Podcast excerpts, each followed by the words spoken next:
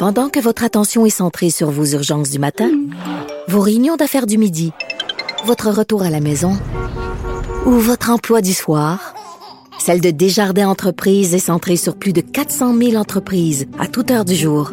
Grâce à notre connaissance des secteurs d'activité et à notre accompagnement spécialisé, nous aidons les entrepreneurs à relever chaque défi pour qu'ils puissent rester centrés sur ce qui compte, le développement de leur entreprise. Il explique et démystifie l'économie. Pierre-Olivier Zappa, à vos affaires. Bonjour Pierre-Olivier. Salut Mario. Alors, on se demande toujours, le, Bitcoin est une espèce d'affaire euh, toujours un peu en parallèle. On se demande quel pays va légiférer, encadrer. Mais là, il y en a un pays qui en a fait carrément une monnaie légale. Et c'est le Salvador, euh, Mario, hein. donc euh, le, premier pays à reconnaître le Bitcoin comme une monnaie légale.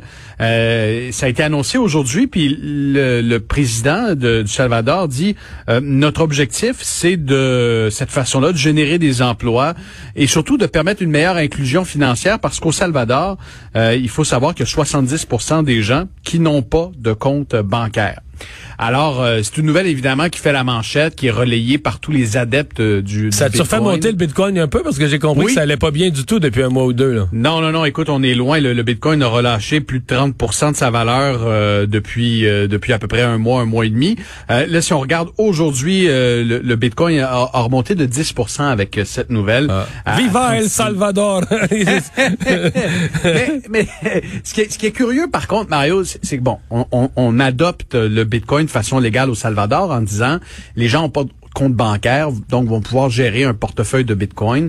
Euh, il y a, écoute, 22% du PIB du Salvador, c'est de l'argent qui est transféré de l'étranger par des membres de la diaspora salvadorienne, par exemple, euh, des gens à Montréal qui envoient de l'argent à la famille. Et là, ce que, ce que dit l'État salvadorien, c'est qu'il y a des intermédiaires qui souvent prennent un pourcentage de ces sommes qui sont transférées au Salvador et que le Bitcoin, lui, permet des économies parce qu'il y a très peu de, de frais de transfert. C'est pas faux, là?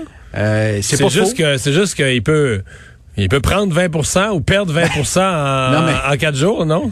Aimeriez-vous ça avoir votre compte chèque exposé à une volatilité de, de 10% 20% possiblement par semaine? C'est-à-dire que une semaine, tu reçois ta paye en bitcoin, mais tu, reçois 1000 dollars, puis la semaine suivante, euh, ben, il t'en reste 400 euh, dans les poches, puis la semaine suivante, t'en as 1600. Euh, il faut que tu aies le, le cœur solide. C'est à la fois, c'est à la fois que ça va toujours monter, c'est encore tel que tel. Et, et c'est surtout, Mario, que le bitcoin est un outil qui, oui, a énormément d'avantages, mais qui peut, dans une certaine mesure, favoriser l'évasion fiscale. Je te donne un exemple. Si, euh, si TVA LCN euh, me payait en, en, Bitcoin et que le cours du Bitcoin s'appréciait, je te donne un exemple de 25% donc je fais un gain en capital de 25% mais comme le Bitcoin est légal, je m'en vais au concessionnaire m'acheter une voiture avec euh, l'argent que j'ai dans mon compte. Le gain en capital n'est jamais réalisé, c'est-à-dire que l'argent que j'ai généré, ben, il ne sera jamais imposé par l'État.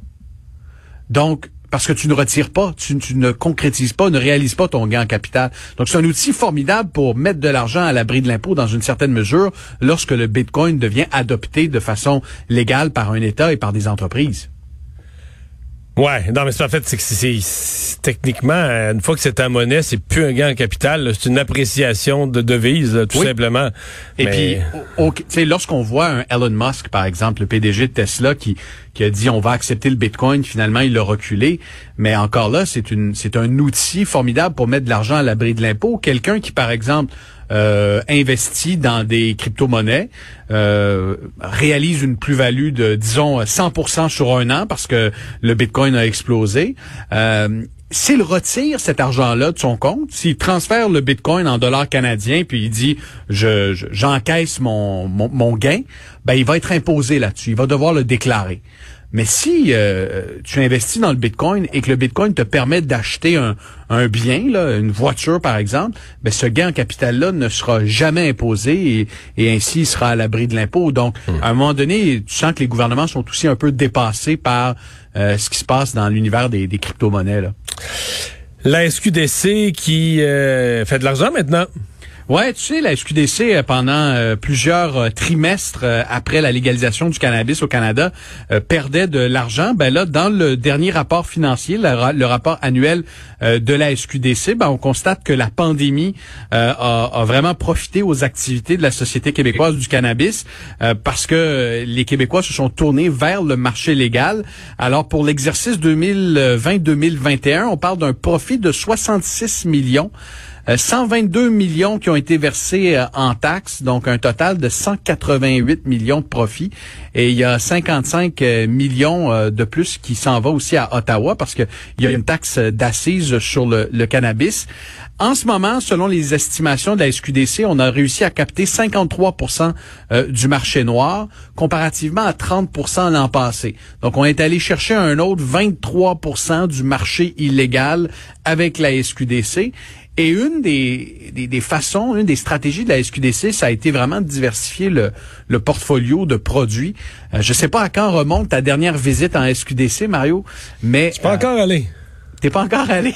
non, j'ai pas encore visité une SQDC. Tu maintenant une section boissons, alors où on offre des boissons à base de CBD, de CBD de THC.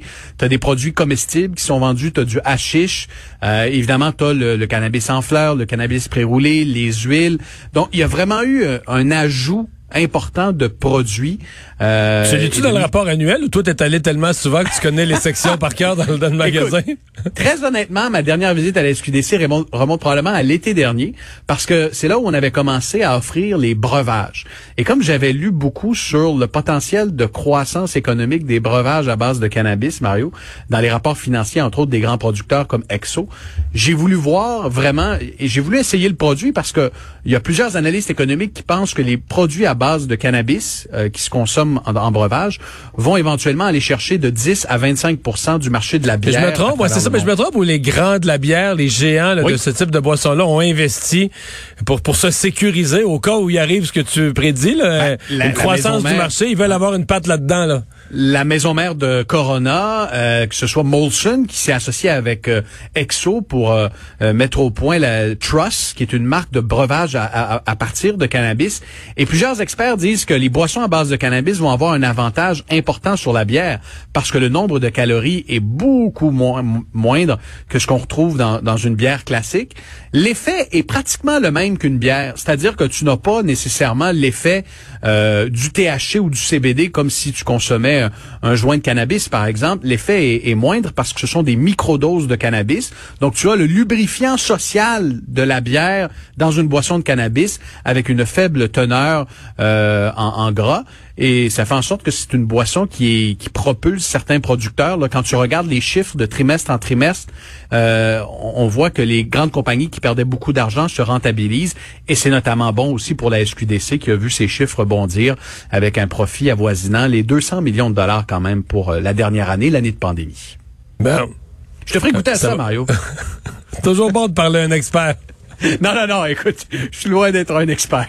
Merci Pierre-Olivier. Il n'y a pas de quoi. 18h30 à vos affaires, euh, ici à Cube Radio et évidemment à LCN.